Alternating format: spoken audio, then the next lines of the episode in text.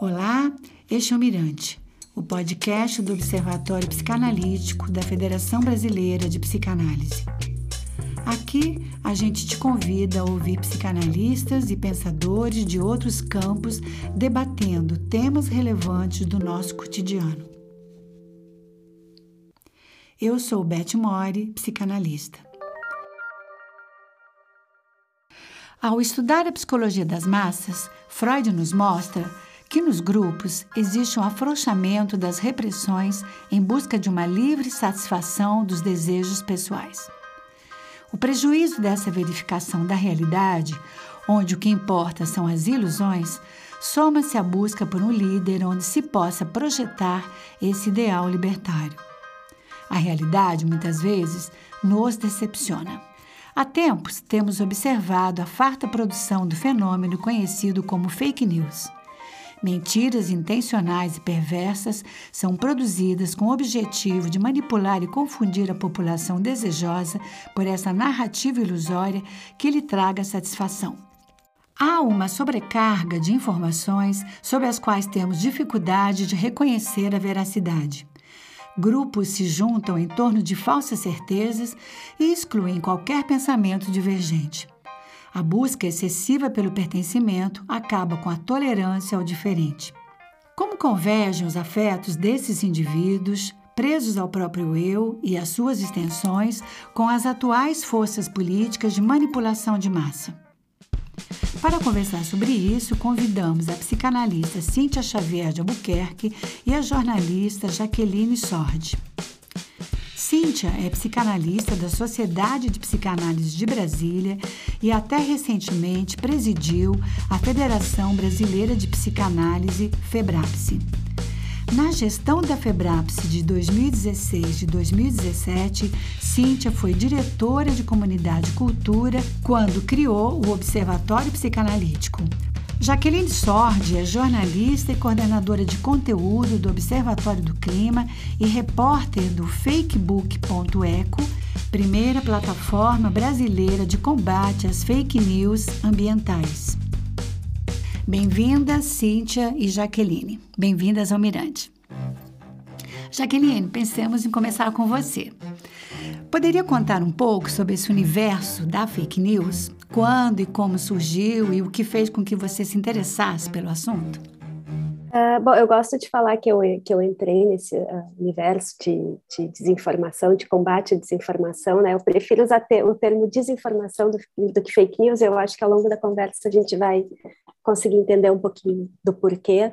Uh, eu entrei nesse universo mais por necessidade do que por qualquer outra coisa, né? Eu sou formada, sou bióloga e jornalista, eu trabalhei por muitos anos no jornal Zero Hora, que é uh, do grupo RBS, que é o filiado da Rede Globo aqui, aqui no Rio Grande do Sul. Em 2020, uh, ah, eu iniciei um projeto junto com a agência Lupa de combate à desinformação sobre coronavírus, né?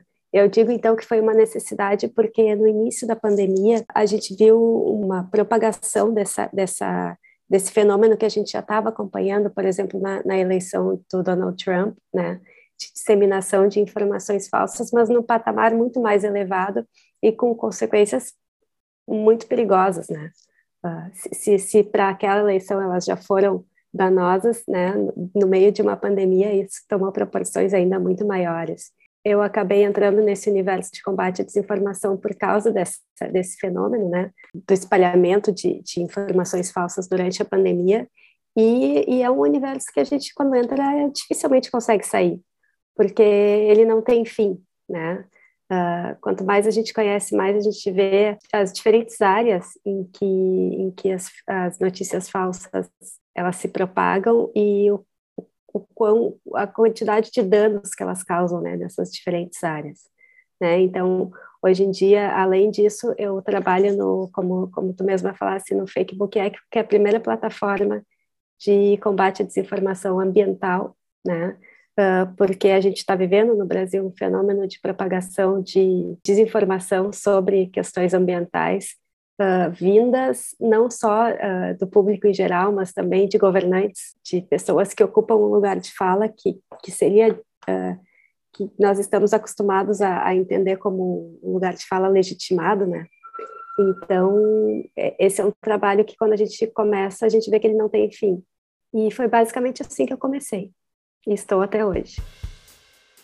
É, sobre esse assunto, você acredita que as fake news são capazes de criar mundos paralelos e inconciliáveis? Eu acredito que sim. Uh, a, a, a, nossa realidade ela é sempre mediada, né? E, e, conforme se dá essa mediação, a gente cria universos muito diferentes uh, e muitas vezes inconciliáveis mesmo. Quando, quando o conceito de verdade ele fica diluído, a sociedade não consegue encontrar mais um consenso, né? Agentes que durante muito tempo eram considerados uh, legitimadores da verdade, que davam o um mínimo de senso cívico, quando, quando isso fica tão diluído a ponto de a gente conseguir construir realidades diferentes a partir de, de, de uma mesma de um mesmo fato, uh, a gente chega num, numa situação que realmente é inconciliável. Né? Eu gosto muito de falar que a gente eh, agora eu vou entrar um pouquinho um pouco da história, né, dessa questão da desinformação. A gente tem uma tendência de considerar que esse fenômeno de fake news, de desinformação, é algo novo, né, é um fenômeno contemporâneo. Uh, até porque a expressão ela ganhou o status de palavra do ano em 2017, a gente primeiro tem que se questionar se esse fenômeno ele é tão novo assim, né? Quando a gente começa a, a estudar a história, a gente vê uma das, inclusive uma das grandes pesquisadoras da, da, dessa área de desinformação, que é a Claire White, ela chegou a montar um sistema de classificação de fake news, categorizando em diferentes tipos a partir de uma perspectiva mais contemporânea, né? Uh, boatos, charges, uh, informação falsa intencional, etc. Mas ela própria e essa, classificação durante muito tempo foi uh, usada, mas ela própria rechaçou recentemente essa, essa classificação, porque ela entendeu que era uma questão, a questão da, da desinformação é muito mais complexa e que era, se era preciso pensar em um conceito muito mais amplo do que uma categorização de notícia falsa. Por isso que eu, eu disse que eu não gosto muito de usar o termo fake news e muito mais uh, a desinformação. Né?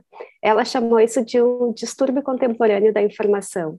E, e ela encontra que as raízes disso são muito mais antigas do que, do que a gente imagina, né? Uh, resgates históricos mostram que os primeiros registros desse tipo de prática, né, de disseminação de informações distorcidas para fins específicos, eles vêm da Roma antiga, né? Uh, hoje a gente, quando a gente vê a história, a gente, quando a gente estuda a fundo isso, a gente já sabe que as, as fake news elas foram fundamentais para todo o curso da, da nossa história, né? Por exemplo, na Revolução Francesa, havia, uh, tinha em Paris um, um, um, jornal com bastante apelo popular, uh, recheado de ilustrações, mensagens chamativas e, e cheia de, cheios de boatos. Esse jornal contava histórias uh, moldadas especificamente para responder a determinados objetivos, né? calcados naquela, naquele conceito de jornalismo como verdade. Uh, historiadores eles registram, por exemplo, que esses jornais tiveram um papel importantíssimo, talvez fundamental, para iniciar o, o, a onda de ódio à rainha Antonieta, né, que ela acabou sendo executada em 1793. Né, o fenômeno do cancelamento a gente vê que, que a gente trata como algo recente, a gente vê que ele acontece desde, desde aquela época, né? Só mudam os meios, né? Mas, mas o funcionamento humano, o funcionamento da, da sociedade, ele é o mesmo o que que, o que que mudou, assim, seguindo um pouquinho nessa, nessa questão histórica, essa falta de, de uma base uh, de verdade, ela começou a ficar muito insustentável, né? E aí a sociedade começou a tentar buscar alguns agentes que estabelecessem essa base, né? A ciência, o próprio jornalismo, que até então ele, ele tinha essa, essa, uh, esse papel de criar realidades uh, a partir de interesses, ele começou com, com um interesse maior, que, que era da busca pela verdade, né? Ele começou a se calcar no compromisso de, de buscar a realidade, né?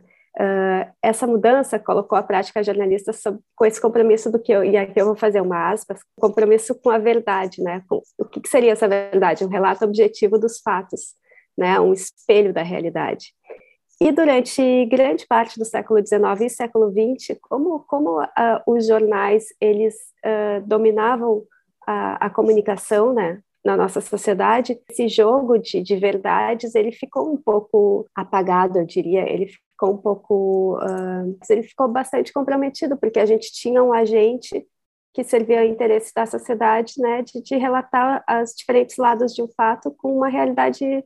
Uh, eu não gosto de usar o termo verdade porque eu acho ele um pouco arrogante, né, mas, mas trazendo todos os elementos para que as pessoas interpretassem os fatos. Isso foi mudando com, com o surgimento das plataformas digitais, né, em que a gente começa a, a ter novamente essa, essa diluição do que, que é verdade e a gente começa a ter um caminho muito aberto para que diferentes verdades se espalhem, né? Então a gente retoma uma prática do século XVII, XVIII, né? Só que com, com uma nova uma nova plataforma, na verdade, né? Então eu acho interessante a gente destacar isso, que, que não é um fenômeno tão contemporâneo assim quanto a gente pensa. É, a sua fala me fez pensar, né, Cíntia, sobre esse assunto. Por que, que nós precisamos das mentiras? Eu queria passar a palavra para você.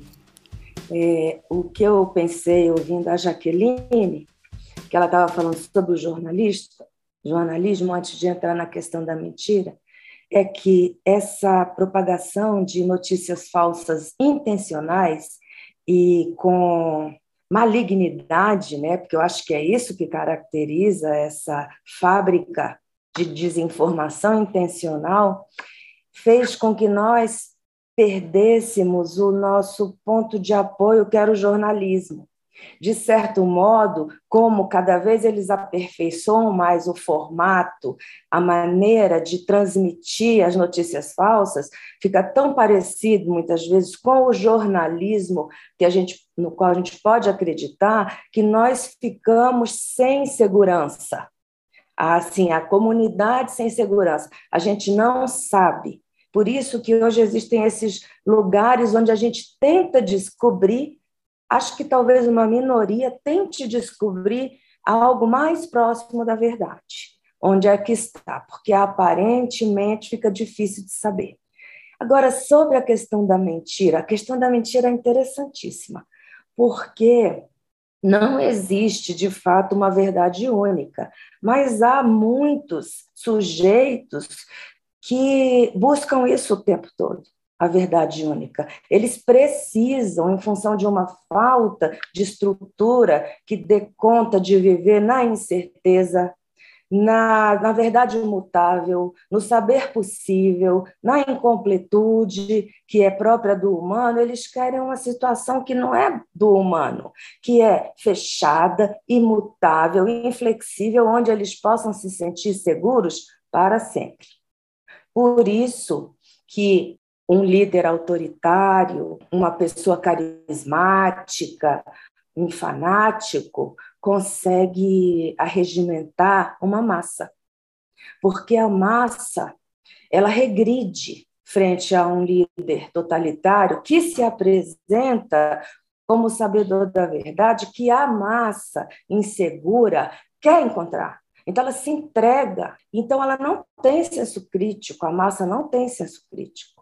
Faz parte mesmo de uma característica da massa. Quanto mais fortes forem os argumentos de saber do líder, mesmo que ele seja mentiroso, já não importa mais, porque a massa já se identifica com ele, já acredita, já se entrega, não questiona se aquilo é mentira ou não.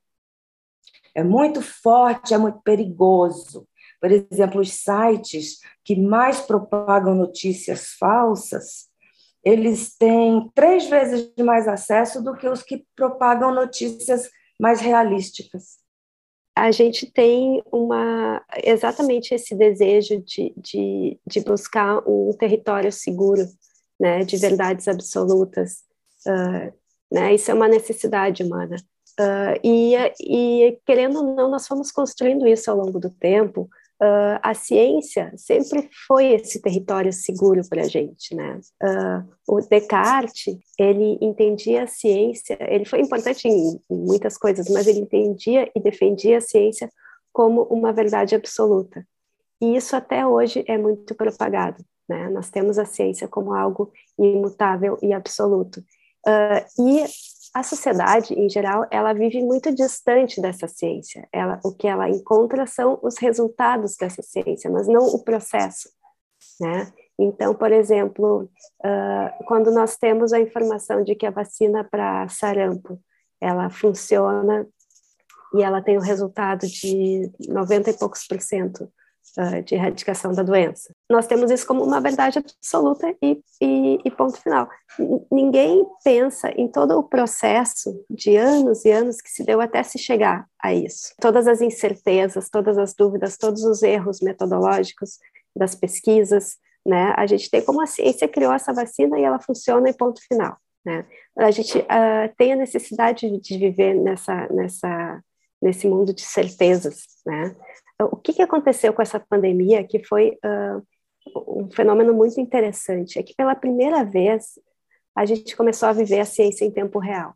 Cada pesquisa que era publicada, com, com um número de, de, de participantes, dois ou, ou mil, era divulgada, né? Uh, pesquisas com, com resultados uh, cujos, cujo peso desses resultados eram muito diferentes num panorama geral, eram divulgadas como verdades absolutas, né? Por exemplo, uma pesquisa que deu que 60% do, uma metodologia errada, que deu que 60% dos pacientes tiveram uma melhora com o uso da cloroquina, por exemplo, que ainda estava com uma metodologia distorcida, uh, deu que 60% dos pacientes melhoraram, então as notícias que saíam era cloroquina pode curar COVID-19. Uh, a gente começou a viver uma, essa ciência em tempo real, ela bagunçou um pouco essa percepção sobre a ciência que a gente tem hoje, né? Que a gente tinha até então como uma verdade absoluta. E isso abriu campo, abriu um caminho muito perigoso para deslegitimar a ciência e para que as notícias falsas começassem a entrar com muita velocidade, né? Uh, e com uma intensidade muito maior. Então, uh, todas as incertezas que a ciência tem ao longo do seu processo, elas ficaram muito evidentes nesse período, e isso fez com que uh, os propagadores de desinformação se aproveitassem dessa, dessa, desse processo para deslegitimar a ciência e para impor verdades que, que, que servissem a seus interesses, por mais que elas não correspondessem à realidade, né? Então, isso que tu trouxesse dessa necessidade que a gente tem, né, de, de, buscar um território seguro, ela, ela ficou muito evidente nesse período e propagadores de, de, de desinformação conseguiram usar isso de forma muito eficaz.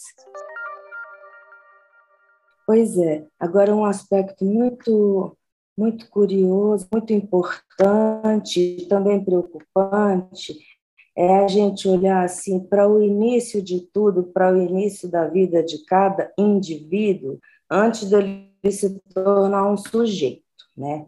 Porque o que, que acontece? Nascemos todos muito dependentes, né? Essa, essa situação do bebê humano, ela chama a atenção, é dependência total. E o primeiro ano de vida é um, é um, é um período de muitos acontecimentos impressionantes na vida de um bebê que depende completamente da estrutura emocional de quem cuida dele.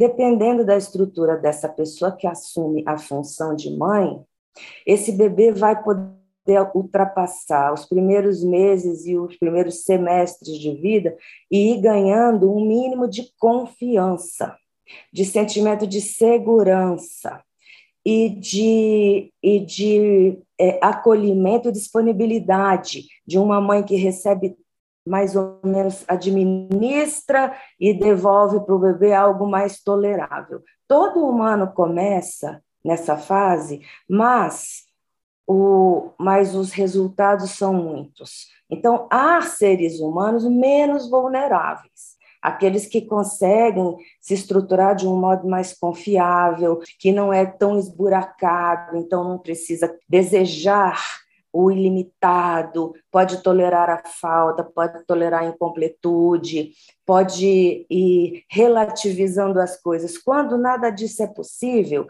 aí, por exemplo, na adolescência, está pronto o terreno para um adolescente, um jovem ser capturado por uma seita, por um líder, por um movimento que se apresente portador daquilo que lhe falta. Daí para diante é um caminho sem volta. Por que, que, é um caminho sem volta? Porque, infelizmente, essas pessoas acham que já encontraram o que elas precisavam nesse líder, nessas verdades, porque o espírito científico não é esse. O espírito científico é até quando essas teorias, essas teses, essas conclusões vão vigorar.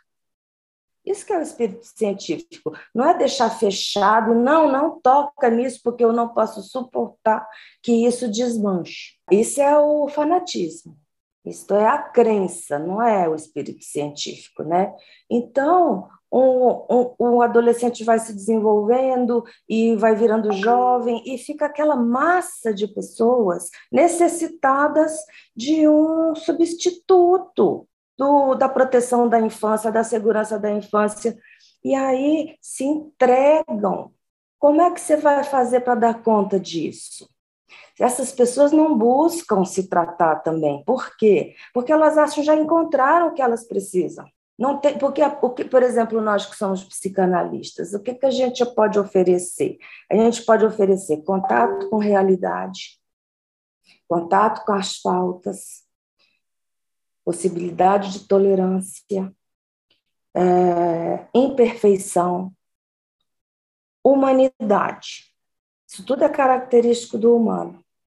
Mas essas pessoas muito esburacadas, elas não não dão conta disso, então elas não se desenvolvem. Por isso que nós temos uma situação muito preocupante.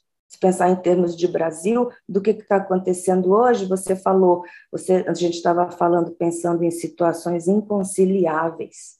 Isso é muito sério, porque parece que são inconciliáveis mesmo.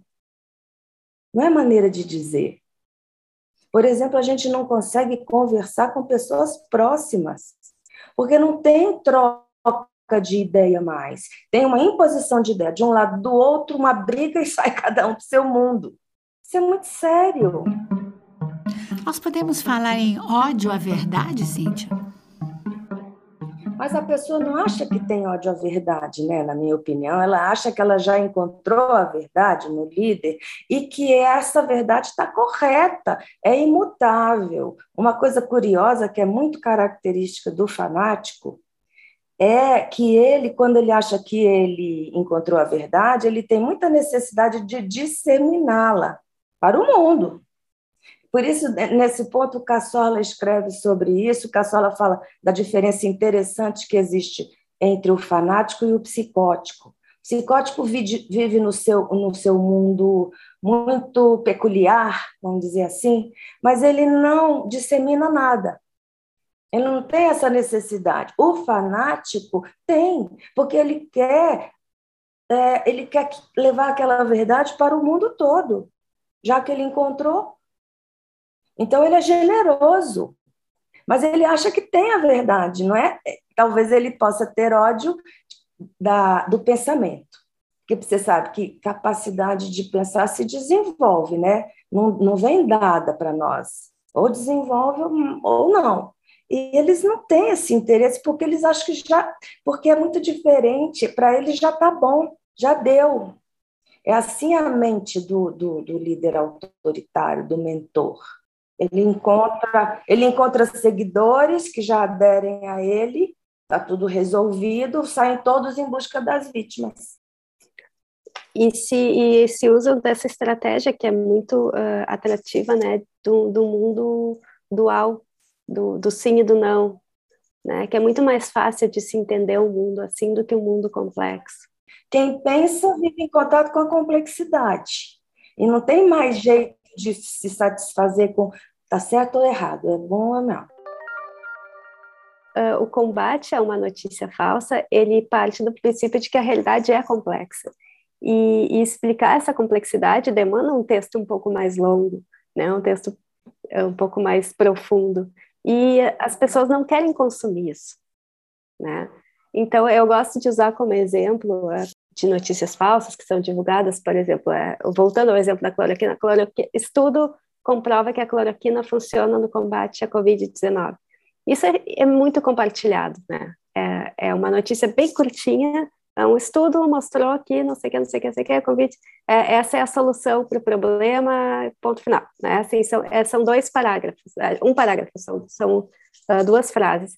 E eu gosto de mostrar uh, o trabalho que dá para desmentir isso. Né? Eu tenho uma matéria que faz uma revisão de todos os estudos feitos com cloroquina para mostrar que ó, teve um estudo aqui com uma metodologia razoável que mostrou uma, uma melhora em alguns pacientes. Entretanto, tem outros estudos uh, feitos com um número muito maior de pacientes, com uma metodologia um pouquinho mais adequada. Então, tudo isso, né? Então, assim, é, é muito difícil tu conseguir mostrar com os fatos complexidade que é, por exemplo, um estudo científico, né? Uh, e isso é necessário para que a gente entenda a realidade daquele, daquele fato, né? Uh, só que as pessoas não consomem isso, porque uh, é muito longo, porque é complexo, e, e, e, como tu mesmo disseste, Cintia, a gente está sempre buscando fugir dessa complexidade, né? Porque ela demanda que a gente pense, e ela é desconfortável, né? É desconfortável porque você experimenta não saber. Então há muita gente que não tolera não saber. Então fica sabendo. Pronto, está resolvido, já ficou sabendo. Eles mostraram, em primeiro lugar, as fake news elas têm 70% mais chance de viralizar do que uma notícia verdadeira. Uh, segundo, cada postagem verdadeira atinge em média mil pessoas, enquanto as postagens falsas atingem de mil a cem mil pessoas. E a terceira informação, que é a mais importante desse estudo, é que os robôs aceleram, os robôs e os algoritmos aceleram e disseminam informações falsas e verdadeiras nas mesmas proporções. Ou seja, os reais responsáveis por disseminar as falsas, as informações falsas, são os humanos e não os robôs. Né? O que faz com que uh, as fake news ganhem proporções muito maiores é a ação do homem e não da, dos robôs. Isso é muito interessante, isso foi um divisor de águas nesse estudo, né? né, né no, ao longo do estudo de, de, de fake news. Dá para perceber isso. O instrumento é perfeito, é inteligente, é exato. O uso que se faz dele é maligno. Pode ser, porque tudo que se refere a. Você falou que não gosta de fake news, prefere informação, eu não gosto de usar muita palavra em inglês também. Tenho um, uma, um gosto muito grande pela língua portuguesa. Mas ou então eu teria que dizer desinformação intencional, desinformação provocada, porque é diferente de eu ser desinformada. Eu ser desinformada, porque um grupo de mentes muito inteligentes e hábeis, comandadas por outras mentes que têm que atingir o objetivo delas em detrimento de qualquer consideração pelo outro, que é uma coisa que um bebê de seis meses de idade já está aprendendo, isso é diferente, isso é muito perverso, isso é muito maligno. É, né? Eu acho que é esse o universo que eu, quando eu, eu entrei nesse universo, porque nossa federação se apresentou na reunião anual da SBPC, julho do ano passado, aí eu fui me informar sobre esse universo eu fiquei muito impressionada com as características desse universo. A malignidade foi a que mais me chamou a atenção. E a inteligência, usando dessa forma perversa, maligna, intencional, egoísta, é, usando a massa. Nós estamos, na verdade, quando falar ah, somos joguetes, se a gente não fizer muito esforço para pensar, seremos todos joguetes, porque é fácil. São instrumentos muito interessantes, são mentes muito inteligentes e são e, e a massa muito muito desprotegida. Junta isso numa equação para ver o que, que dá. Em que sentido? Por exemplo, há mentiras e mentiras. Eu penso assim: a gente, quando a gente lê o texto sobre o narcisismo do Freud, ele deixa uma área da mente, a gente deve ter essa área liberada, mas a gente pode chamar isso de imaginação, de fantasia, de devaneio, de ilusão. Essa área fica preservada. Por exemplo, sem ela, os artistas não criariam nada. Não haveria arte, não haveria filme, não haveria literatura, não haveria uma poesia, uma música, porque porque é uma área que fica livre do, do, do teste de realidade por um tempo. A não ser que o artista seja um psicótico, que também existem, né? Mas se ele não for, ele vai, ele voa, viaja e volta. Então, essa, essa é uma área onde a gente pode dizer que tem mentira. Tem, porque é ilusão, não é a verdade absoluta. Tem, tem mentira, mas é temporária, é benigna. não é alguma coisa que intencionalmente se di dirige ao outro para que ele haja de uma tal maneira, como, por exemplo, para que ele não se vacine, como, por exemplo, para que ele vote um determinado político, quando chega na frente da urna. Então, todo um processo anterior, é essa a diferença, porque todo mundo mente, mas essa, agora nós estamos falando de mentiras gravíssimas, que levam, que não têm consideração pelo outro. Não existe o outro. O mentiroso, mesmo o mentiroso contumaz, o outro é apenas um obstáculo para ele ultrapassar na direção do seu objetivo. Não existe culpa, mal-estar, constrangimento. Todos esses incômodos que seres mais ou menos humanos sentem, eles não sentem. Mesmo, não sentem. Inclusive, né, lembra muito perversão, psicopatia isso, né? Porque é a falta de consideração total pelo outro. Não interessa, não tem sofrimento. Existem pessoas assim. E agora tem, agora a gente está tendo um contato com isso de uma maneira talvez inédita. Porque não é qualquer pessoa que aceita trabalhar para produzir notícias falsas. Pessoa que faz isso, ela não tem o mesmo tipo de caráter que a gente pode considerar um bom caráter, que considera o outro, que fala, não, isso não dá, isso não está correto, isso não é ético. Não, não importa. Se a gente assistir aqueles filmes que tem sobre isso, né? Realidade hackeada, vários filmes que a gente, no ano passado, tem aí à disposição, é uma indústria sem, sem nenhuma consideração. É uma indústria. Ganhou o dinheiro, atingiu o objetivo, elegeu tal pessoa, pronto, saem para outra tarefa. São tarefas. Nós conversamos sobre a questão dos algoritmos. Eu não sei, Jaqueline, se você poderia ainda explorar um pouco mais essa ideia, né? De que esse lugar de termos algo que é invisível, que está sendo manipulado pela tecnologia e que eu não tenho acesso e que aqui e colar eu compro coisas que eu não preciso. Pensando coisa mais simples, até acreditar, como a Cintia acabou de dar um, um exemplo, de acreditar num político que vai trazer o mal para o nosso país, né? o mal no sentido de não governar para todos, mas governar para alguns, para aqueles iguais. E olha o perigo né, disso tudo. Então, eu queria que se você pudesse é, trazer um pouco mais de informação nesse sentido. Né? Esse estudo mostrou que, que, que quem os principais responsáveis pelo, pela disseminação de notícias falsas são os homens. Né? O que os algoritmos fazem e, e, que, e que vai muito, uh, serve muito a esses grupos mal intencionados, é criar as, as fa famosas bolhas. Né? O que, que são essas bolhas? Isso, isso é, um, é, uma, é, um, é um fenômeno recente, isso sim é um fenômeno recente e que tem prejudicado muito a percepção da realidade. Né? O que, que são essas bolhas? Uh, são grupos que recebem somente informações que lhes convêm.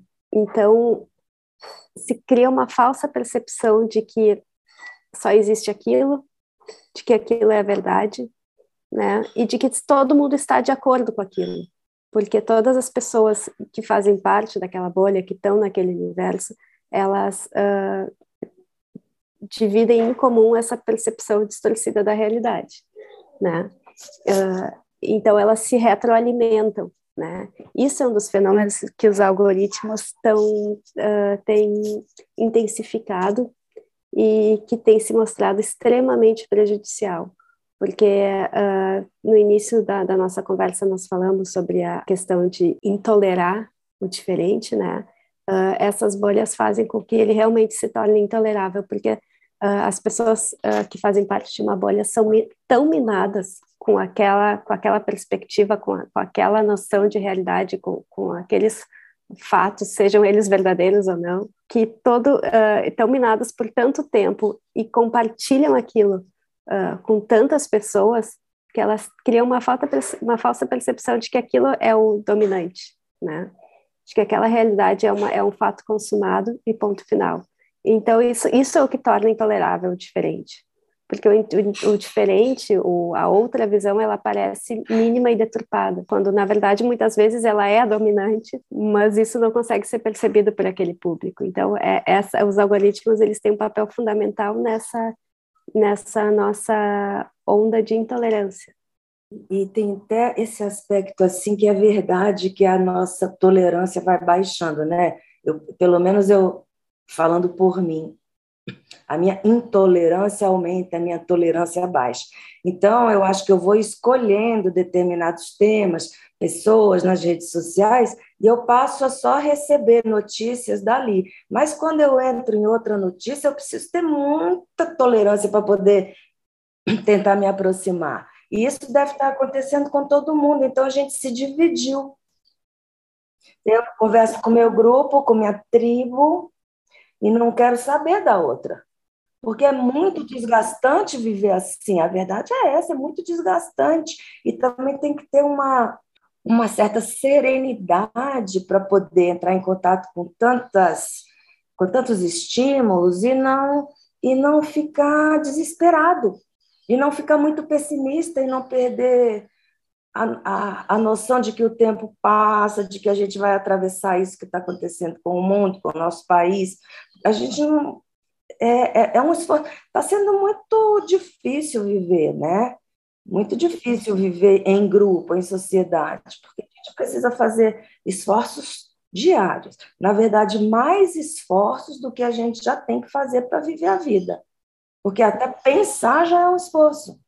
Pensar é um esforço psíquico, mas que leva a uma sensação de né, expansão. posso, cabe mais dúvida, cabe mais incompletude, e não o contrário de, não, não quero saber disso. Não me fale que eu não quero questionar nada.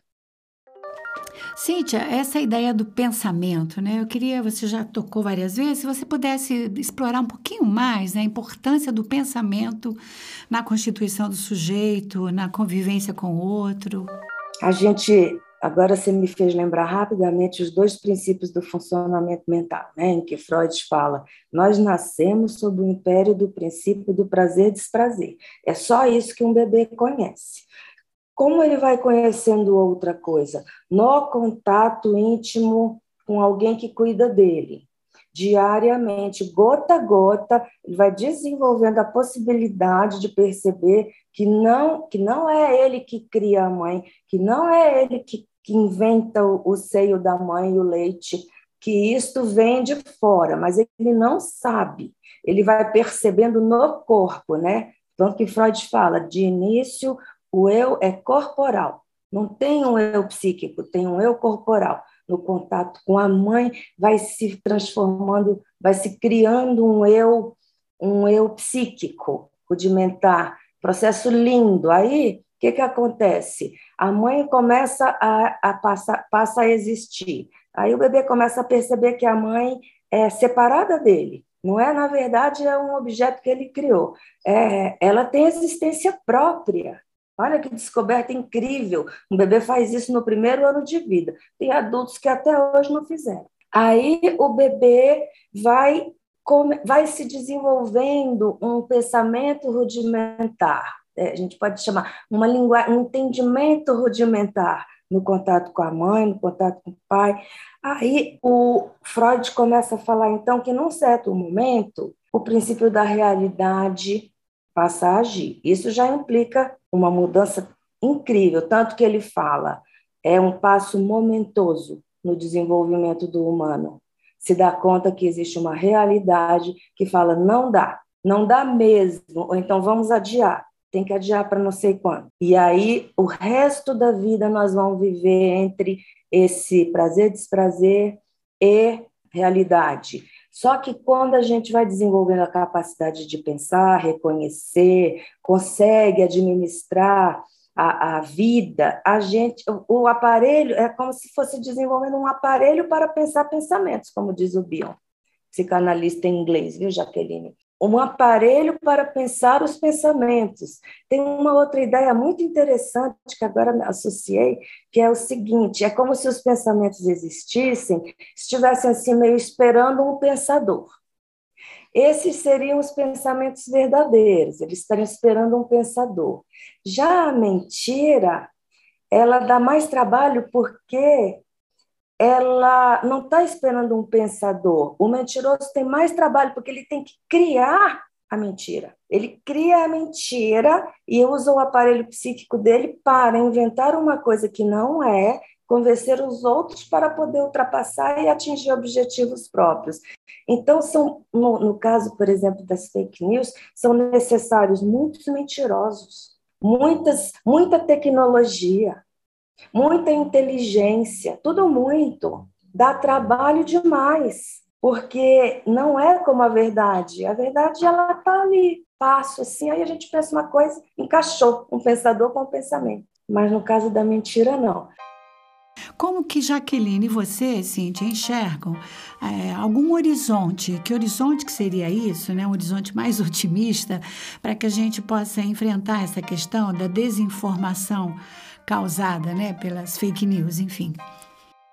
Eu é, não gosto muito de falar sobre isso porque eu tenho uma visão um pouco pessimista, né, em relação a esse a esse fenômeno.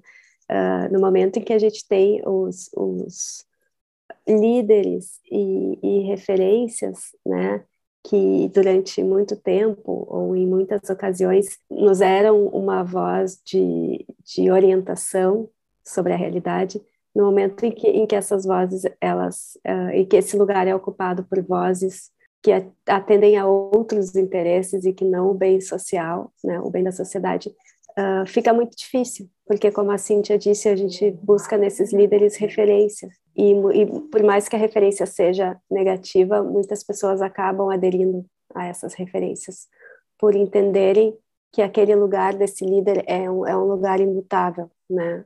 Que é um lugar da verdade. Né?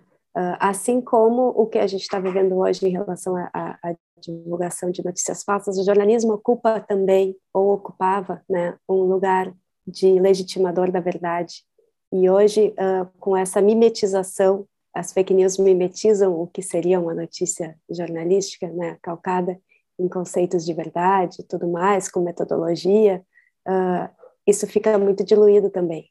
Então, as nossas referências, elas estão muito diluídas, elas estão muito confusas, uh, seja por interesses pessoais, interesses de, de, de grupos ou de pessoas, uh, seja pela própria, uh, pelo próprio ambiente que a gente criou, em que essas coisas estão, que esses agentes, né, estão tão diluídos mesmo que, que, que, é difícil encontrar referência. É, é, um caminho muito complicado, porque no momento em que a gente perde essas, essas, esses pilares, a sociedade pode, pode ir para qualquer caminho. O que nós vemos hoje é que esses agentes com, com interesses escusos, né, com interesses outros que não do bem social, têm muito poder, têm muito dinheiro, e, e por causa disso estão conseguindo ocupar um espaço maior do que se imaginava que ocuparia. É muito difícil a gente ter um prever um cenário otimista.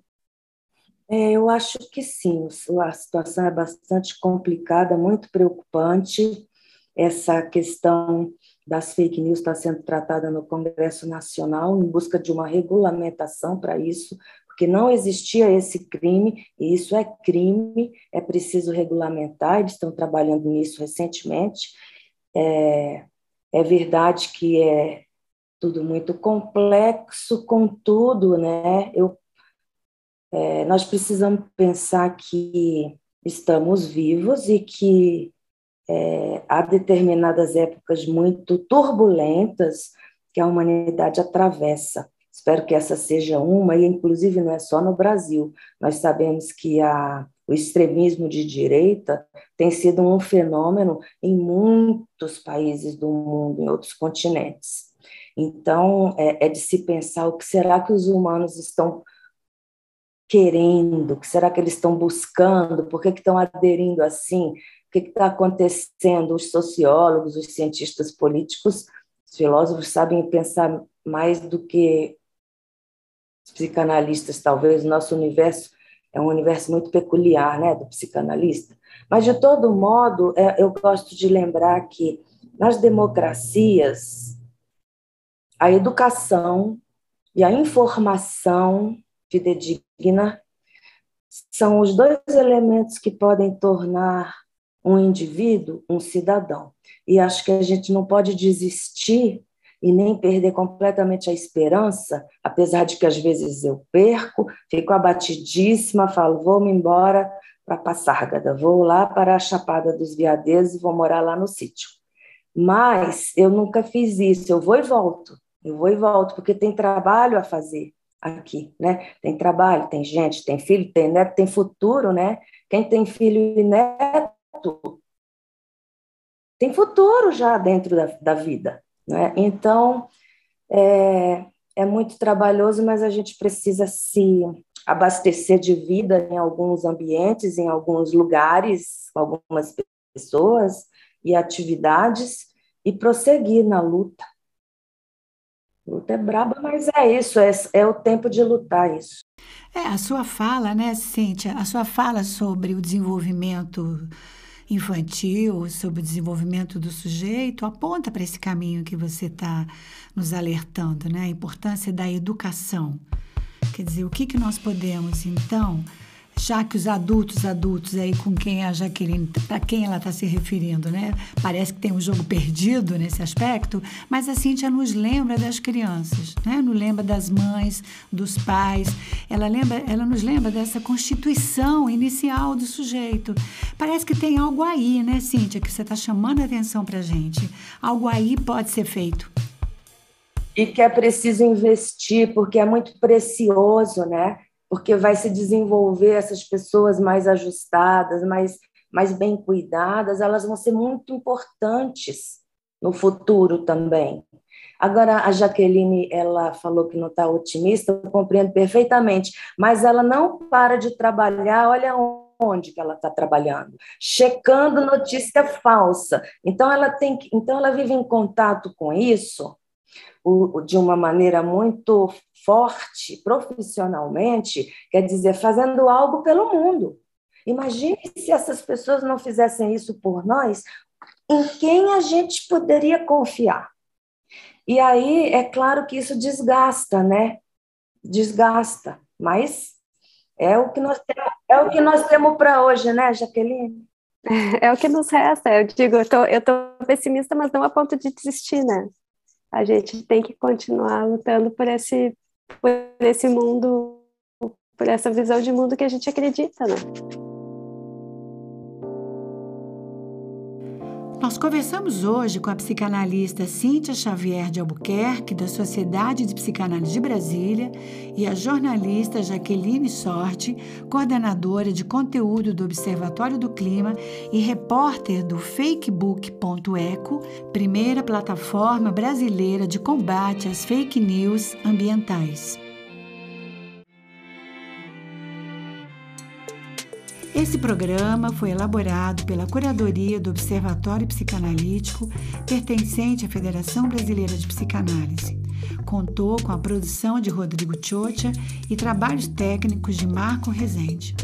O roteiro é da equipe de curadoria do Observatório, formada por Daniela Bojanovski, Rafaela Degani, Renata Zambonelli e eu, Beth Mori. Escreva para gente no e-mail miranteop.febrapse.org e siga as páginas do Observatório Psicanalítico e da Febrapse nas redes sociais.